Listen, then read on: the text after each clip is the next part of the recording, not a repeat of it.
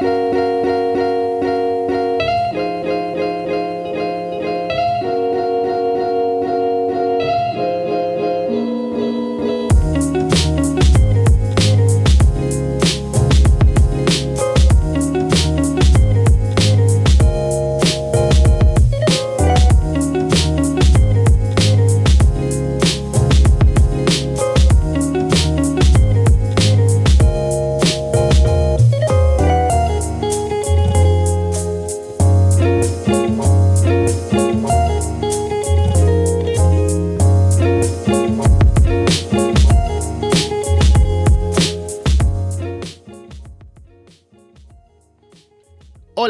¿cómo están? Soy Alessandro Leonardo y esto es Arras de Lona. Pasen, pónganse cómodos y sean bienvenidos como siempre a una nueva edición del podcast, episodio número 416.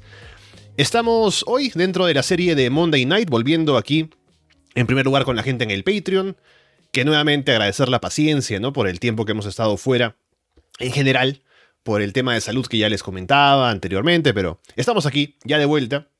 Y dentro de Monday Night estábamos debiendo la revisión de un pay-per-view importante, en el caso de WWF en el 97, que es In Your House Canadian Stampede, el show que se da en medio de esta historia con Bret Hart siendo heel en Estados Unidos, pero babyface en Canadá y en el resto del mundo, en realidad. Y un combate que se armó en el main event, que era con mucha gente, había mucho hype, siendo en Canadá el show para lo que iba a pasar.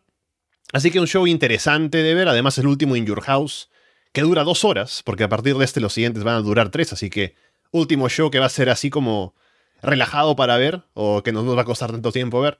Pero vamos a ver qué fue lo que dejó este show, y para eso está por aquí conmigo Walter Rosales. Walter, ¿qué tal?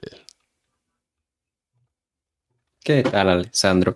Yo te voy a confesar que no escuché o no he escuchado eh, el programa de, de Double or Nothing y de Night of Champions. Entonces no sé si hicieron este chiste, pero yo nada más quiero agregar que esto te pasa por ir con Isaac Jenkins. O sea, yo te lo dije, lo hemos visto luchando y dime, o sea, tú lo has visto, ¿no? O sea, todavía confías en él y yo, bueno, está bien. Y él decidió, no, no, no, está bien, me da confianza. Mira cómo luchó contra Taker y vaina. Yo dije, bueno, está bien, está bien. Y ahí, ahí va en lugar de ir con la doctora Baker DMD. Eh, muy mal, pero bueno, sí, justamente como tú lo dices, estamos de regreso. Yo sigo aquí atrapado en este eh, lugar y aquí pues seguiré, supongo, eh, hasta, no sé, hasta que me dejen de ver lucha libre retro, wrestling old school acá. Y sí, mira, teníamos pendientes este show que la verdad es que viendo el show sigo pensando, porque ya yo lo había visto en el pasado, en su momento, qué buen show que es. O sea, qué buen show que es. O sea, es un show que creo que no tiene ni un solo relleno, que tiene bastante star power y típico de Canadá, el público es increíble. O sea, el público ayuda muchísimo a que el show se haga bastante, bastante ligero. Entonces, nada, yo creo que adelantar que es uno de los mejores pay-per-views en lo que va del año de parte de, de WWF.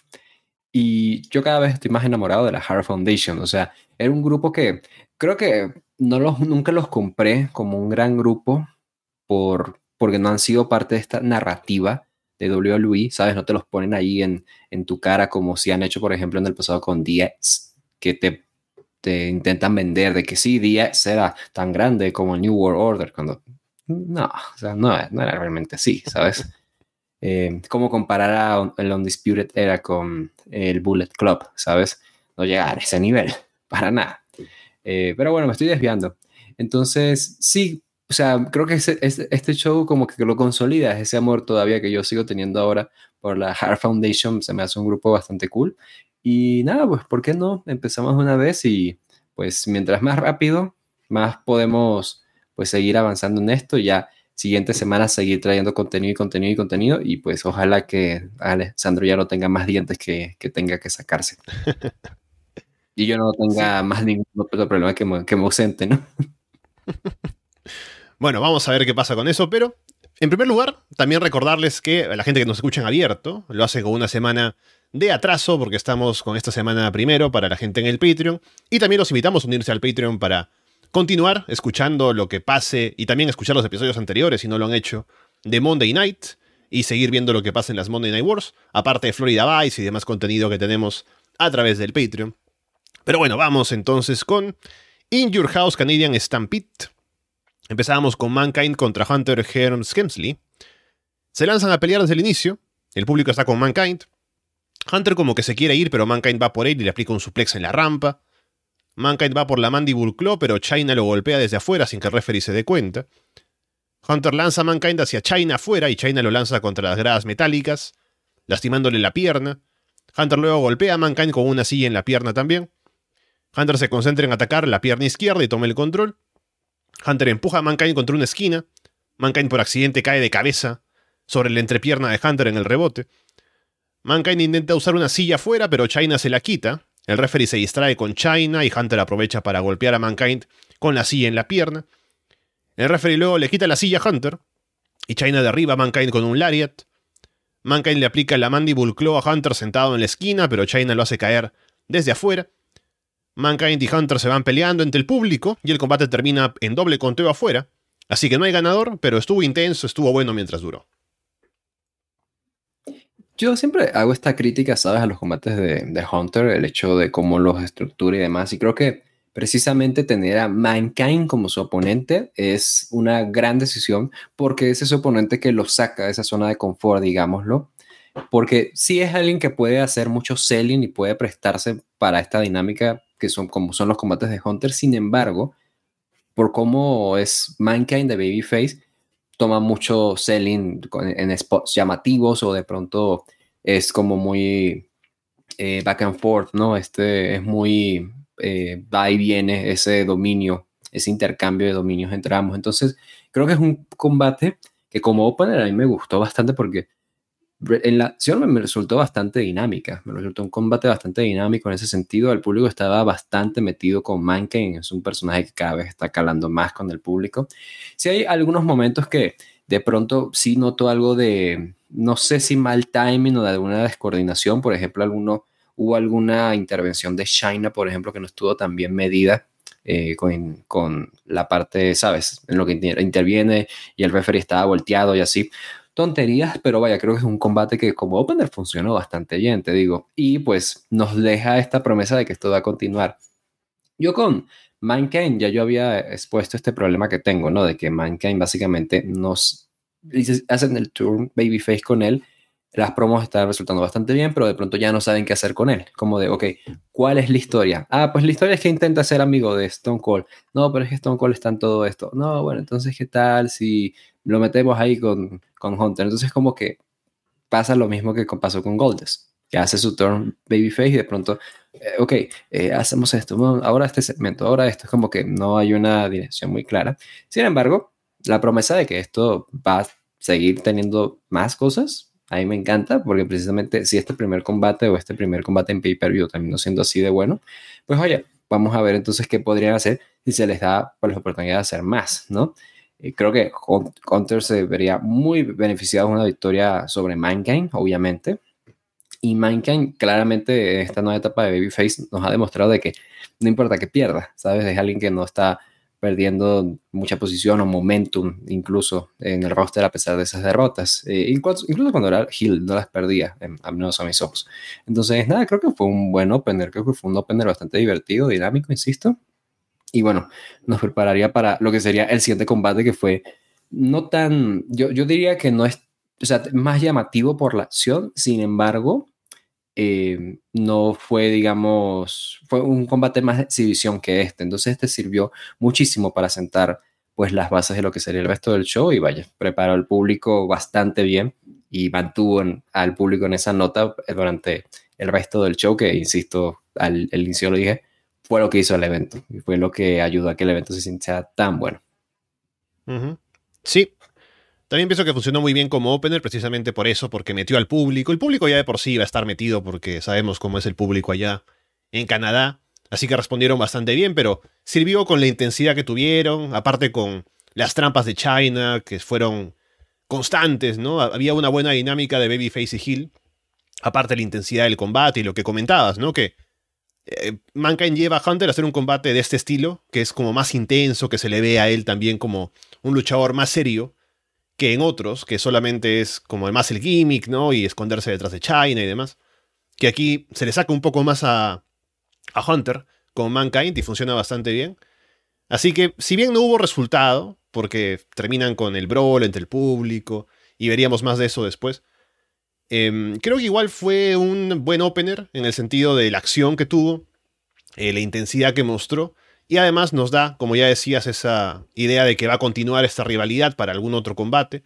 Que yo estaba escuchando el podcast de, de Mick Foley, un poco desde el inicio, ¿no? Porque em, me, gusta eh, el formato del programa, así que estaba escuchando un poco hablar de varias cosas de su carrera. Y sé que esto eventualmente lleva a un Steel Cage match, creo que es en SummerSlam, o no sé si hay otro show aparte de ese, pero que eh, Mick Foley recuerda como un combate que le gustó mucho, así que estamos en camino a que suba todavía la intensidad de la rivalidad, que había empezado en, la final de King of the Ring. Entonces veremos qué camino o, qué es lo que todavía tenemos en el camino para llegar a eso, pero me parece que es una buena forma de empezar a crear más hype para esta rivalidad y lo que vayan a hacer después. Luego tenemos a Doc Hendricks entrevistando a la Hart Foundation en backstage. Brett va a hablar, pero Steve Austin se quiere meter por ahí, los oficiales lo detienen, los mantienen separados. Brett dice que no quieren nada con Austin ahora, pero no van a demostrar, eh, porque, porque no van a demostrar nada si lo vencen 5 contra 1. Así que los quiere 5 contra 5 esta noche para demostrar quiénes son los mejores. El combate siguiente es el Great Sasuke contra Taka Michinoku, que es el debut de ambos en WWF. Muestran que Mankind y Hunter siguen peleando ante el público, con China metida en medio. Tienen que volver a separarlos antes de que empiece el combate. Y en la lucha, hay que también considerar que el público no conoce a ambos, ¿no? Eh, al menos en su mayoría me imagino que no los conoce. No hay mucha reacción con ambos al inicio, pero se van ganando el público con la acción en el combate. Empiezan con algo de llaveo, intercambios simples, y la gente se mete más cuando empiezan a intercambiar golpes y patadas, ¿no? Que ahí se ve un poco más intenso todo. Hay una patada de Sasuke que le lanza la cara de Taka en la esquina y se ve muy fuerte. Taka hace su Spaceman plancha hacia afuera. Sasuke salta en un Asai Moonsault desde las cuerdas. Taka aplica el Michinoku Driver, pero cuenta en dos. Sasuke bloquea un salto desde la esquina con una front dropkick, aplica un powerbomb y remata con un Tiger Suplex con puente para llevarse la victoria. Bueno, esto creo que es, un combate bastante conocido ya hoy en día, ¿sabes? Antes me, me da la impresión de que era un combate que era como muy poco hablado, precisamente porque el paso de Sasuke en WWF fue muy, muy breve, o sea, tuvo nada más dos fechas y ya creo que estoy exagerando. Em, y pues porque para bien o para mal, la edición eh, semi pesada de, WWF no fue demasiado pues llamativa, ¿no? Entonces, el intentar hacer ataca la cara de esa división tampoco fue como la solución a ese problema. Aún así, es, un combate que ha ganado más notoriedad por eso, por esa curiosidad de ver a ambos aquí luchando en WWF. Y es que es un, un combate curioso, ¿sabes? Porque es un combate que es similar a los típicos combates que hemos visto en WWF, en donde ponen a dos personas ahí random de otras empresas a luchar entre sí ya, eh, como gente de ECW o qué sé yo, cuando hemos tenido alguna aparición de luchadores mexicanos acá. Sin embargo, aquí había pues una intención de venderte que la división semi pesada y qué sé yo, mira, son de los mejores talentos, Sasuke que es una leyenda y Taka un joven con mucho futuro y en efecto sí, que tuvo mucho futuro, Taka Michinoku obviamente. Eh, y es un combate que se siente como que muy precisamente eh, armado para hacer una exhibición muy bien ejecutada, una exhibición que no deja de ser eh, llamativa, no deja de ser mala, pero una exhibición al fin y al cabo porque eran los spots que funcionan. Es como cuando hoy en día de pronto, sabes, tenés estos combates en donde aparece Commander y Hijo del Vikingo en All Elite Wrestling, ¿no? Que salen y hacen los típicos spots que funcionan muy bien para ambos. Eh, qué sé yo, la voltereta de vikingo, commander caminando por las cuerdas, pues algo así tuvimos aquí. El Falcon Arrow de Sasuke, el lance de Mitch de Taka, todo esto, ¿no? Eh, pero es un combate que funciona bastante bien. Yo cuestiono la decisión de, de que Sasuke se haya llevado la victoria acá, porque le falta odio, ¿no? No, es cierto. yo dije, lo voy a lanzar porque yo sé que a Alexandro le va a gustar ese. Mira, mm, no se lo vio venir, pero bueno, está bien. Qué estúpido. ni, siquiera soy fan de Naruto, pero bueno. Eh, pues sí. a mí me trasciende, trasciende los fans. Sí, no, obviamente, obviamente. bueno, eh, sí le falta odio a Sasuke, pero además de que le falte odio, sabes, claramente creo que desde mucho antes ya se sabía que Sasuke no iba a ser pues un regular en, en WWF. Y esto ya lo sabemos gracias al Wrestling Observer, que Taka es por el que quieren apostar, Taka es el que quieren mantener acá. Y ojo, que van a seguir haciendo fichajes. Eh, hay un interés por Águila, que está en Consejo Mundial de Lucha Libre, que para este punto era una de las grandes, grandes promesas de la lucha libre mexicana, sobre todo en, el Consejo Mundial, ¿no? en la Arena México. Entonces, cuestiono que Sasuke se haya llevado la victoria acá, definitivamente.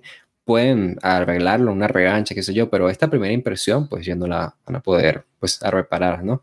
E insisto, es un combate, pues, muy de exhibición, pero es una exhibición muy bien llevada y es que, aparte, es bastante muy bien recibido el hecho de que WWF nos dé un combate como este, ¿sabes? Eh, creo que se sale y se destaca mucho del resto de combates de la cartelera y el resto de combates de WWF que puedo ofrecer realmente. Y vaya, yo me llevo una excelente, impresión. Sabes que es una leyenda, qué pena que pues no lo tengamos más tiempo acá en WWF. Y Taka, pues vaya, yo igual me llevé una muy buena impresión de él y ojalá pues seguirlo viendo de una forma eh, más consistente y mostrando este mismo rendimiento, no contra Sasuke, sino contra otros pues, oponentes de, que le va a ofrecer la división ahora que está en la empresa. Si debe ser el primer combate que ha puesto WWF en pantalla, que un poco compite con la división crucero de WCW, ¿no? Porque antes, cuando han hecho combates de la división peso semipesado, pusieron a los Fantastics a luchar entre ellos. Supuestamente ahora no sé si Doc Furnas y Phil también son parte de la división, han luchado por ahí, me parece. Que es gente que no tiene ese estilo, ¿no? Pero aquí tenemos marcado un estilo diferente al resto del show. Y así tiene que ser. Es como funciona la división crucero en WCW y por qué ha sido tan popular durante los últimos años. Porque precisamente se diferencia del resto del show y es como un espacio propio, ¿no? Con spots llamativos, con estilo de high flying y demás. Y aquí eh, Taka y Sasuke son capaces de hacer algo que tiene eso, ¿no? Que es diferente a lo demás. Y aparte es un muy buen combate.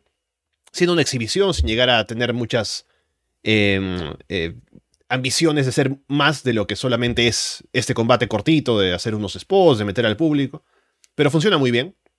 Y em, no sé qué tanto a priori, o sea, antes de este combate, ya tenían pensado que Taka iba a ser la persona en la que se iban a enfocar más que Sasuke. Posiblemente sí por lo que dices, ¿no? De que tal vez con la negociación de tener a Sasuke en el show ya había esa idea de que va a tener fechas limitadas. También me imagino que la decisión de que gane Sasuke tiene que ver tal vez con eh, si la empresa con la que están negociando, no sé si Sasuke eh, durante la mayoría de su carrera fue freelancer, ¿no? Pero tal vez está asociado con alguna empresa o algo. Y al ser Sasuke alguien que tiene más eh, prestigio o más nombre que Taka, no iban a, o no iba el propio Sasuke o de pronto la empresa en la que estaba, dejar que Taka le iba a ganar a Sasuke, ¿no? Tal vez eso tiene que ver con el resultado.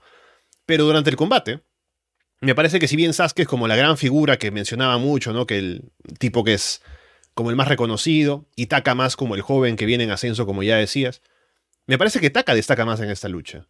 Más allá de los spots, creo que su forma de conectar con el público, los gestos que hace, la forma en la que trabaja como Gil, ¿no? Y se burla de Sasuke y mete a la gente. Creo que se ve mucho potencial en Taka como para trascender solamente ser un gran luchador japonés que viene y hace sus spots.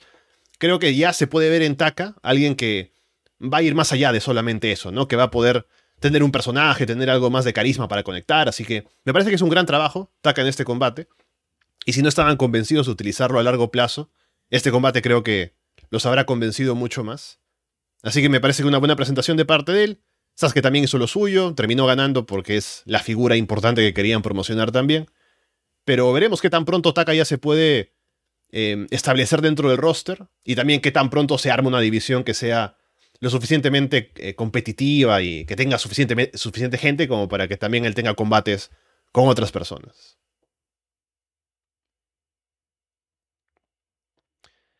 Luego Mankind y Hunter siguen peleando a las afueras de la arena. Hunter lanza a Mankind sobre unos barriles por ahí, lo golpea con una pala. Eh, ya se había visto a Hunter antes con la pala, no es la primera vez. Fue cuando enterraron a Undertaker, ¿no? Así que no vengan los memes todavía.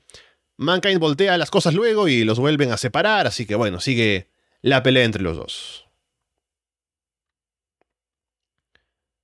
Doc Hendricks entrevista a Vader y Paul Bear en backstage.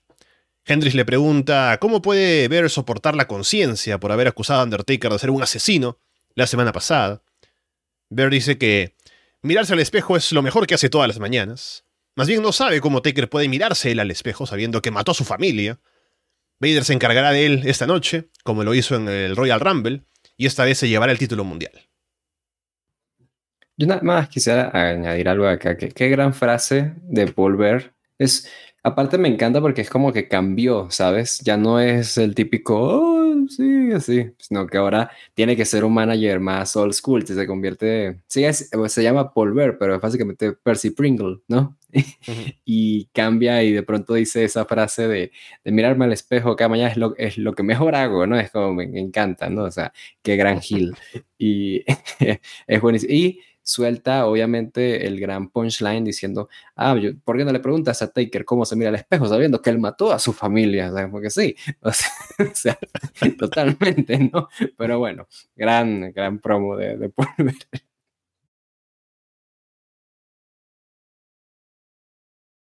Bien, continuando, el combate es por el título de WWF, Undertaker contra Vader. Taker se lanza a atacar y saca ventaja al inicio. Vader lanza a Taker contra las gradas metálicas afuera y Paul Bearer se acerca a burlarse de él. Taker se distrae, amenazando a Bearer en ringside y Vader aprovecha para atacar por la espalda. Vader domina. Taker sujeta a Vader del cuello para un shock slam, pero Vader aplica una patada baja en la cara del referee, que no dice nada. Taker levanta a Vader para el Tombstone Pile Driver. Vader quiere darle vuelta, pero se cae hacia atrás cuando intenta voltear el Tombstone. Vader se prepara para una Vader Bomb, pero Taker se levanta y aplica un golpe bajo, otra vez frente al referee que tampoco dice nada. Taker aplica un choke slam desde la segunda cuerda, pero cuenta en dos. Taker aplica otro choke slam y remata con el Tombstone Pile Driver para llevarse la victoria. He de decir que este combate me resultó eh, similar en cuanto a, a cómo lo percibí que el opener, en el sentido de que es un un combate que lo sentía bastante dinámico, el público estaba bastante metido. Este quizás eh, limitándose, digámoslo, a unos spots más básicos, pero a unos spots bastante efectivos aún así. Creo que la combinación que están haciendo Taker y Vader está haciendo bastante buena. Y no me malentiendas, es un combate, digamos, como de house show glorificado, pero es que lo llevaron tan bien que no desentonó para nada en el pay-per-view y creo que ha sido una de las últimas defensas más memorables de parte de, Taker, por lo mismo. vaya, creo que están teniendo unos y unas combinaciones, unas secuencias que están siendo bastante llamativas, insisto. E incluso en estos pequeños momentos de descoordinación que tú mencionas, podían salir bastante rápido de eso. Como que no pasaba nada y continuaban. Creo que, vaya, lo salvaron bastante bien. Me encanta el cierre de Taker aplicando el Chokeslam y la Tombstone a Vader, o sea, hace ver a, Taker como alguien bastante fuerte, como de está acabando con Vader, ¿sabes? Eh, Vader ha perdido mucha credibilidad en los últimos meses en WWF, pero aún así esta victoria creo que se, se, hizo sentir como que, ah, Taker sigue siendo el campeón mundial, ¿sabes? Taker sigue siendo un hombre grande que gana combates así limpios. Entonces, vaya, eso hace mucho, hace bastante favor a Taker y fue una buena decisión que este combate estuviese antes del main event en lugar de ser el main event dadas las condiciones. Y nada, yo creo que fue una de las mejores defensas de Taker hasta ahora por, por esto mismo, por cómo fue esta dinámica, por cómo supieron meter muy bien al público.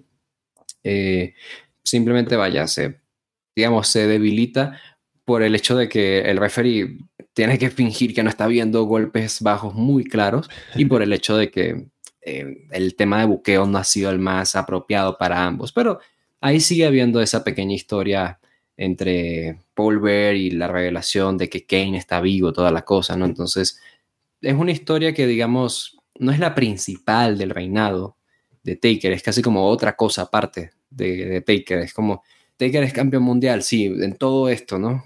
It happens que es campeón mundial. Sin embargo, vaya, para los efectos creo que fue un combate bastante entretenido y vaya, creo que fue una buena defensa de parte de, Taker como campeón. Sí, también me pareció un combate bastante sólido, bien trabajado, eh, solo con algún momento ahí de descoordinación, pero nada demasiado grave. Solamente es bastante evidente lo del referee que no eh, dice nada con los golpes bajos, ¿no? Pero aparte de eso, creo que fue un buen combate. Eh, también el público bastante metido, que eso ayuda a que se sienta más importante. Y sí, este combate es solamente como un accesorio de la historia principal, que es Taker con lo de Paul Bear y su familia y Kane y demás. Así que por eso mismo el combate en sí no se siente tan potente en la previa ni en el hype, porque lo importante está aparte, ¿no? Pero igual creo que Vader hizo un buen trabajo. Es lamentable lo que mencionas de que no tiene la credibilidad como para ser un retador que se sienta como más con las posibilidades de ganar o que... Porque si hubiera sido un Vader más potente en, en hype y en credibilidad, a lo mejor dentro de esa historia con Paul Bear y demás uno puede decir, ah, a lo mejor le quitan el título a Taker, ¿no? Y no sé, puede ser como algo para añadir más a, a las dificultades por las que está pasando, ¿no? Pero por cómo llega Vader, no es algo que llegues a creerte. Y tampoco han hecho un gran trabajo para construir el combate, ¿no? Que eh, no recuerdo si fue un plan B este, porque hubo una lesión. Ah, era la lesión de Ahmed Johnson, ya me acordé, claro, que iban a hacer algo con, con Ahmed. Y el plan B fue Vader, básicamente. Entonces, por eso también es que no se construyó muy bien este combate. Pero aún así fue una buena lucha en el ring. Em, igual Vader ya desde el año pasado, con lo de Shawn Michaels y demás, no viene muy bien. Imagínate un Vader que hubiera estado en una mejor posición de no haber tenido ese, ese pleito con Shawn, ¿no? En, en pay-per-view y demás. Podría haber sido Vader el campeón en lugar de Sid durante esos meses, ¿no? Pero bueno, estamos aquí con Vader en esta posición y ya veremos qué es lo siguiente para Taker como campeón. Doc Hendricks entrevista a Steve Austin, Kim Shanrock, Goldas y la Legion of Doom en backstage. Goldas los compara con Clint Eastwood por toda la temática de vaqueros que hay en, en el show. Shamrock dice que ha estado en ambientes hostiles antes y es momento de salir a pelear. Animal dice que esto no tiene nada que ver con Estados Unidos contra Canadá, sino con la supervivencia del más fuerte. Hawk dice su catchphrase y Austin se va sin decir nada.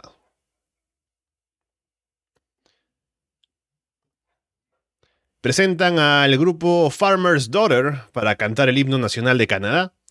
Debo decir que lo hacen un poquito mejor que los Amazing French Canadians.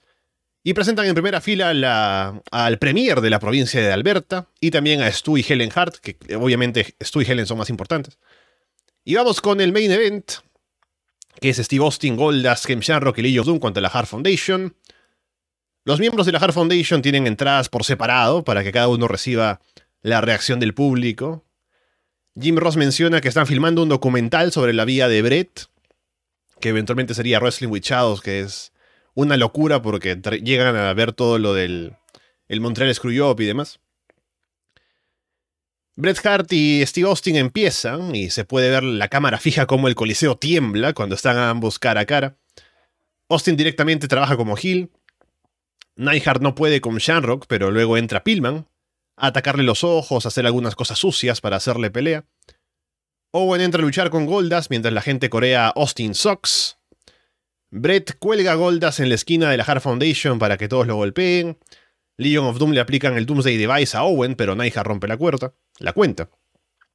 Se arma el brawl entre todo el mundo, y Austin aprovecha la distracción para atacar la pierna de Owen en el poste y golpear con una silla. Bruce Hart, que está en primera fila, intenta intervenir desde afuera, pero Austin lo detiene. Brett por fin interviene. Se llevan a Owen lastimado. Austin viene tomando a Pillman de la truza mientras Pillman intenta escapar y le baja la parte de atrás como si fuera Ric Flair, antes de aplicarle un stunner. Brett le lastima la pierna izquierda a Austin con el extintor de incendios, con un extintor de incendios que había por ahí, antes de aplicarle una figure four en el poste. Se llevan a Austin lastimado también. Shamrock tiene un par de momentos de tener sujetado a Brett y dudar antes de hacer algún movimiento, como esperando algo, cambiando de idea, así que Shamrock como que está algo un poco perdido en algunos spots. Pillman lanza a Shamrock por encima de la mesa de comentarios en español. Shamrock le da un golpe bajo a Bulldog mientras el referee no lo ve, para recuperarse. Austin regresa cojeando y vuelve otra vez a pelear con Brett. Austin le aplica el sharpshooter a Brett, pero Owen llega corriendo para romper la llave. Austin se mete con los miembros de la familia Hart en el público. Brett entra a pelear ahí también. Austin vuelve al ring y Owen lo atrapa con un roll-up para llevarse la victoria. Creo que sobra decir lo muy buen combate que es esto por, por el ambiente que se crea, pero voy a hacer sí eh, la, el, el recalco de esto porque creo que la mejor forma o la mejor analogía que se me ocurre para este combate es casi como el de un partido de fútbol, ¿sabes? Eh, porque si te fijas, definitivamente ocurre al inicio del combate esto de que Austin de plano él decide ser heel en este combate. Pero sus compañeros no actúan necesariamente como luchadores heels. De hecho, hay momentos en los que tú ves muchas combinaciones de parte, por ejemplo, entre Shamrock y eh, Jim Neidhart, donde Neidhart es el heel en la situación, claramente, a pesar de que actúa de una forma que se lleva el apoyo del público y tienes un spot como el de Austin saliendo y luego regresando a la cancha, ¿no? En este caso del cuadrilátero, que es muy babyface, es como se siente como que un, un, partido, ¿sabes? Se siente como un partido en el cual están, pues ahí, de pronto a ti no te cae muy bien este jugador, pero él está entubando, ¿no? Estás apoyando al equipo de la Hard Foundation, no sé. Es, es, no sé. Hay un momento nada más en el que Shamrock sí hace un golpe bajo, ¿no? Creo que es el único que recuerdo que... Tal vez un poco se mete también a la dinámica de Hill Babyface, pero claramente están trabajando principalmente para el público en vivo, pero también para la gente que está viendo el show en casa, que tendrán a, la Hard Foundation como Hills, ¿no? Así que hay un poco de ambos para que no esté tan desbalanceado cuando trabajan en un lugar y en otro, ¿no? Sí, se siente como una rareza eh, el combate, porque es que precisamente hemos tenido diferentes combates de, esta, de este estilo en el cual cinco luchadores se enfrentan a otros cinco y hay algún añadido, ¿no? De que, bueno, es, están representando el equipo tal contra el equipo tal, o están, qué sé yo, se inventan alguna mamada, por ejemplo, ¿no te acuerdas cuando hicieron Lakers contra Denver? Porque Vince odia al, dueño de los Denver Nuggets, entonces los Hills fueron los Denver Nuggets esa noche, es como una tontería, se inventan, ¿sabes? Eh, pero este en particular es muy curioso por, por, todo el contexto que lo rodea. Es un grupo Hill contra un grupo Babyface, pero el grupo Hill está amado, en, e, o sea, es amado en esta ciudad porque precisamente el amor que tienen por los Hart en Canadá es el amor que tienen por los Gracie en Brasil, ¿sabes? Una cosa así. O sea, es una cosa bastante fuerte, ¿no? Eh, entonces, sí se ve como que muy, muy, muy, eh, no sé, como, pues, provisto como de un aura especial por todo este contexto que lo rodea. Entonces es un combate bastante interesante por eso. Eh, es un combate además en el que creo que se van con una decisión, un final muy correcto, porque precisamente primero te sienta las bases de que, ok, tenemos esta realidad todavía de la Fundación Hart contra Austin, pero no va a pasar ya por, por Brett, sino que ahora va a pasar por Owen, que está muy bien. O sea, Owen debería estar en cosas bien importantes. Y esto no se siente como un, un bajón de nivel para Austin, en mi opinión. Sin ir muy lejos. O sea, tuvimos en Double or Nothing ese combate de Anarchy in the Arena en el cual Wheeler Utah derrotó a Kenny Omega. Y a mis ojos, Kenny Omega no, no, no bajó de nivel por eso, ¿sabes? Entonces, vaya, creo que funciona bastante bien. Mucho, mucho más aquí en esta situación en la cual Owen es un campeón, es el campeón intercontinental. Entonces, vaya, yo creo que está bastante bien tomada esa decisión, en lugar de una decisión típica de, no sé, digamos, buqueo New Japan, ¿no? En el cual Bret Hart hace rendir a Goldust y ya, ¿no? Eh, o qué sé yo, a Rogue Warrior. Eso es imposible, los Rogue Warriors jamás perderían tapeando, ¿no? Pero seguir divagando. Eh, Warrior es, fue el peor de todo el combate, ¿lo puedes creer? O sea, Warrior no, perdóname, Hawk, es el peor de todo el mm. combate. O sea, es increíble. Incluso teniendo a Brian Pillman todo lesionado, Hawk es que de verdad es como, ¿sabes? sabe a culo todo, él hace lo que se le venga en gana, no sé. Eh, pero no me arruina nada el combate. El combate, es, yo saben que odio las puntuaciones. Este combate, si yo lo puntuara, es un 5 estrellas fácil por todo este contexto, insisto, que logran crear y que logran mantener. Eh, no sé, es un combate que no destaca necesariamente porque tenga spots así súper llamativos, ¿no? ¿no? No tenemos como necesariamente a Bret Hart lanzándose sobre, sobre todos los... Eso sería muy de, esta generación, ¿no? un spot en el que Bret Hart se lanza en tope con, ah, con todos hacia afuera, ¿no? Algo así por el estilo, ¿no? Eh, pero es un combate que se, funciona y tuvo a todos en la palma de la mano, eh, que tuvo un momento para brillar a todos y que la entrada de, de la Fundación Hart es bellísima, es una de las mejores entradas en la historia, en mi opinión, porque se siente, insisto, como si fuese un equipo, ¿sabes? Como que la familia que, nosotros como país elegimos que nos va a representar contra estos malvados, no sé, locos, ¿no? O sea, Austin se trajo a Goldust, un tipo que se viste de oro, Kevin Shannon, un ex peleador de UFC, y de dónde salieron los Road Warriors no tengo ni idea, ¿sabes?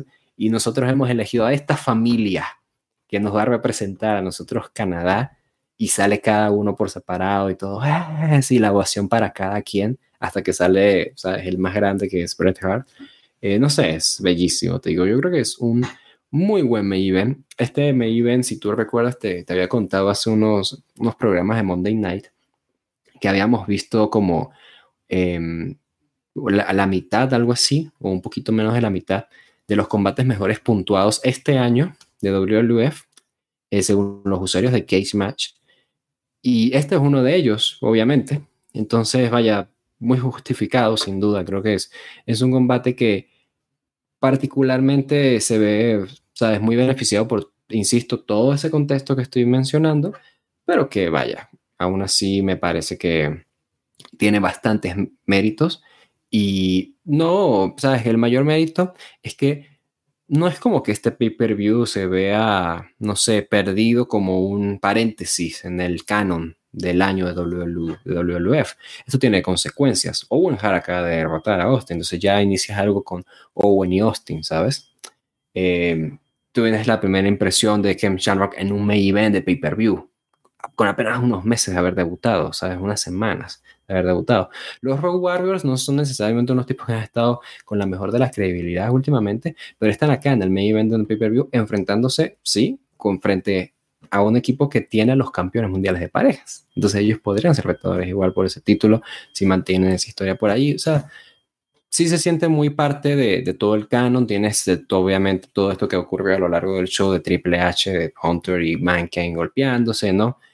En fin, eh, yo creo que es un show bastante bueno, un show que es eh, un excelente show para ver. O sea, es como que si yo te, hago una recomendación rápido de un combate, de un evento en la historia de WWF, yo te diría ve Canadian Stampede, porque es un evento bastante bien condensado, pero que aporta mucho al canon del buqueo, de las storylines que van llevando y que logran crear algo especial. Y ese cierre, en alguna ocasión yo llegué a escuchar a Bret Hart, no recuerdo dónde fue, pero llegó a hacer un comentario de que palabras más, palabras menos y algo así como de Vince McMahon siempre me dejó tener estos pequeños momentos, ¿no? O sea, él fue, él se dio conmigo en, en cosas.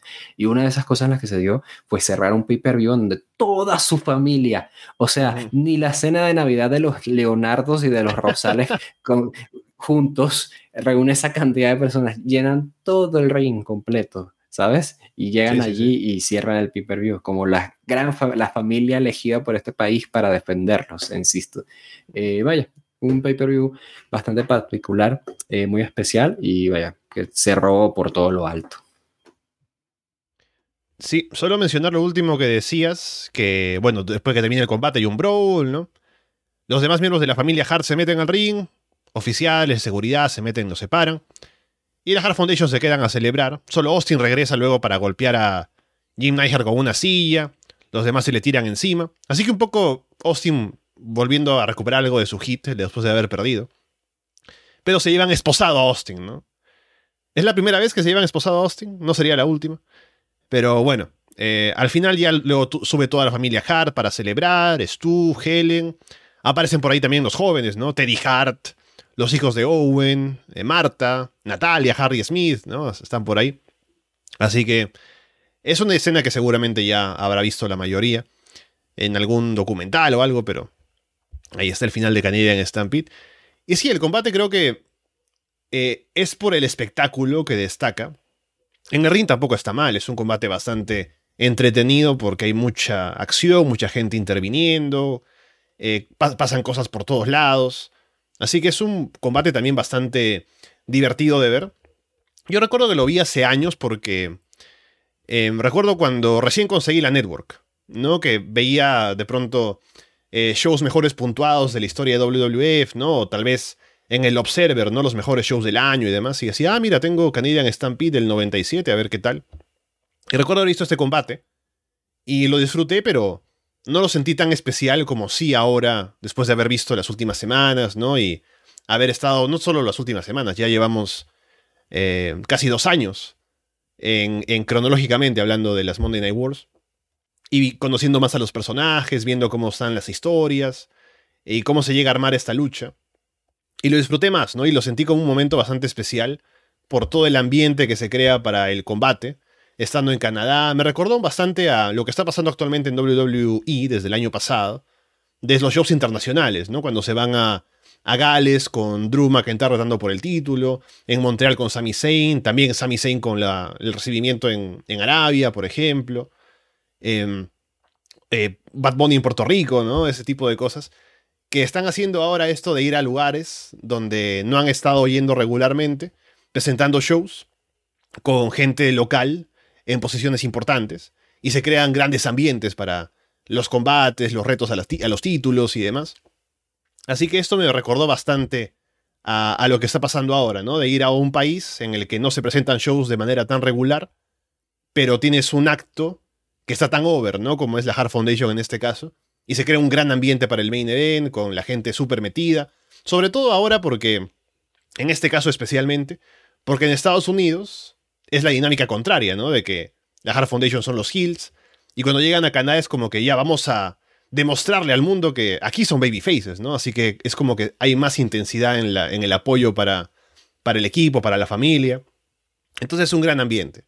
Y el combate en sí mismo también cumple con lo que tenía que ser, de mucho brawl, mucho caos, pero muy entretenido. Y con el final, como decías, ¿no? No va a estar Steve Austin luchando todos los días contra Red Hart, entonces darles espacio a Owen para que gane. Y sabemos que va a haber este combate infame en SummerSlam con la lesión de Austin y demás.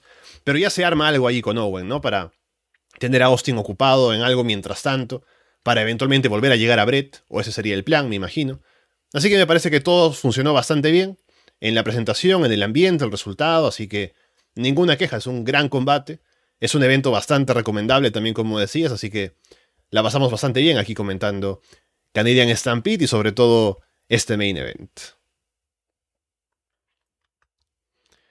Bien, así llegamos al final, entonces eh, aquí brevemente en un show que fue bastante corto y aparte con pocos combates porque el main event ocupa bastante tiempo, pero le hemos pasado bien, un show bastante recomendable y estaremos aquí en el Patreon a partir de la próxima semana otra vez, volviendo a revisar lo que pasa en WWF, WCW, que ya extrañamos, al menos yo, ver Raw Nitro del 97 para ver cómo sigue todo lo que hemos dejado de ver, pero queremos retomar ahora.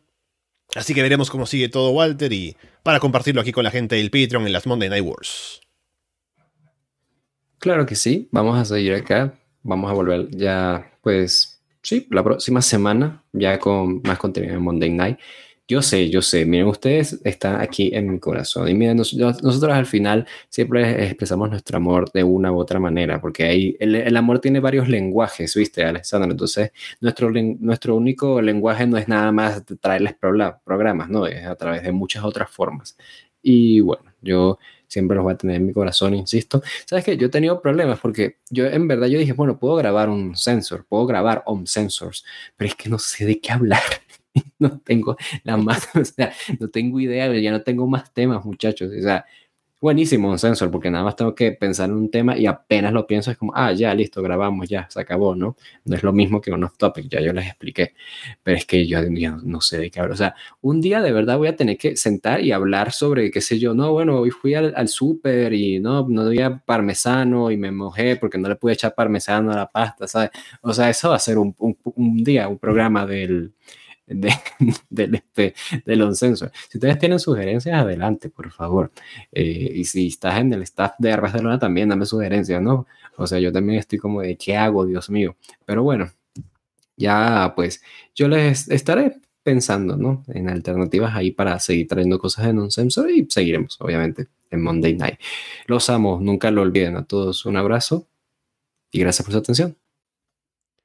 Con eh, todo eso dicho, por ahora los dejamos de parte de Walter Rosales y Alessandro Leonardo. Muchas gracias y esperamos verlos pronto.